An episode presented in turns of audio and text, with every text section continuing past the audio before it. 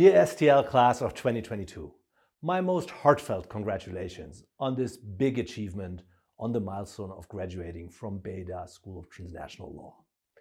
Unfortunately, I have not yet had the opportunity to travel to Shenzhen and to get to know you in person. Instead, I've been teaching from this green screen studio at home. But I've met a number of brilliantly bright and very kind hearted students, even virtually. And I know that you have a bright and brilliant future ahead. And I wish you the best of luck and success for your future for the years to come. Stay in touch. All my best wishes.